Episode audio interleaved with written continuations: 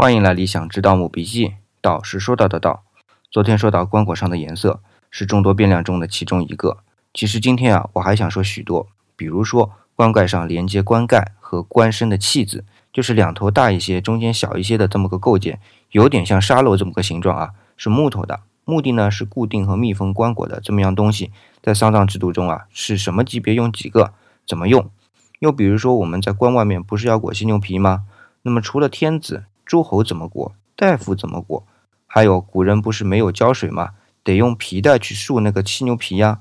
那么这个皮带又怎么束？天子束几根？诸侯束几根？大夫束几根？这些都是我想说的变量。那由于在周代啊，特别是姬旦，哎，就是周公旦，在制定礼乐井田制度后啊，为了保证社会的运作中啊各司其职，保证他们姬家能够有效的管理天下，很多对于阶层所拥有的或者说所享有的权利啊。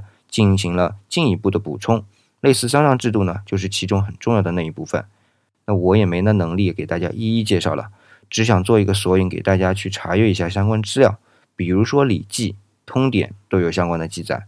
好，今天呢也算是对棺椁做了个尾声，明天呢我们开始说玉俑。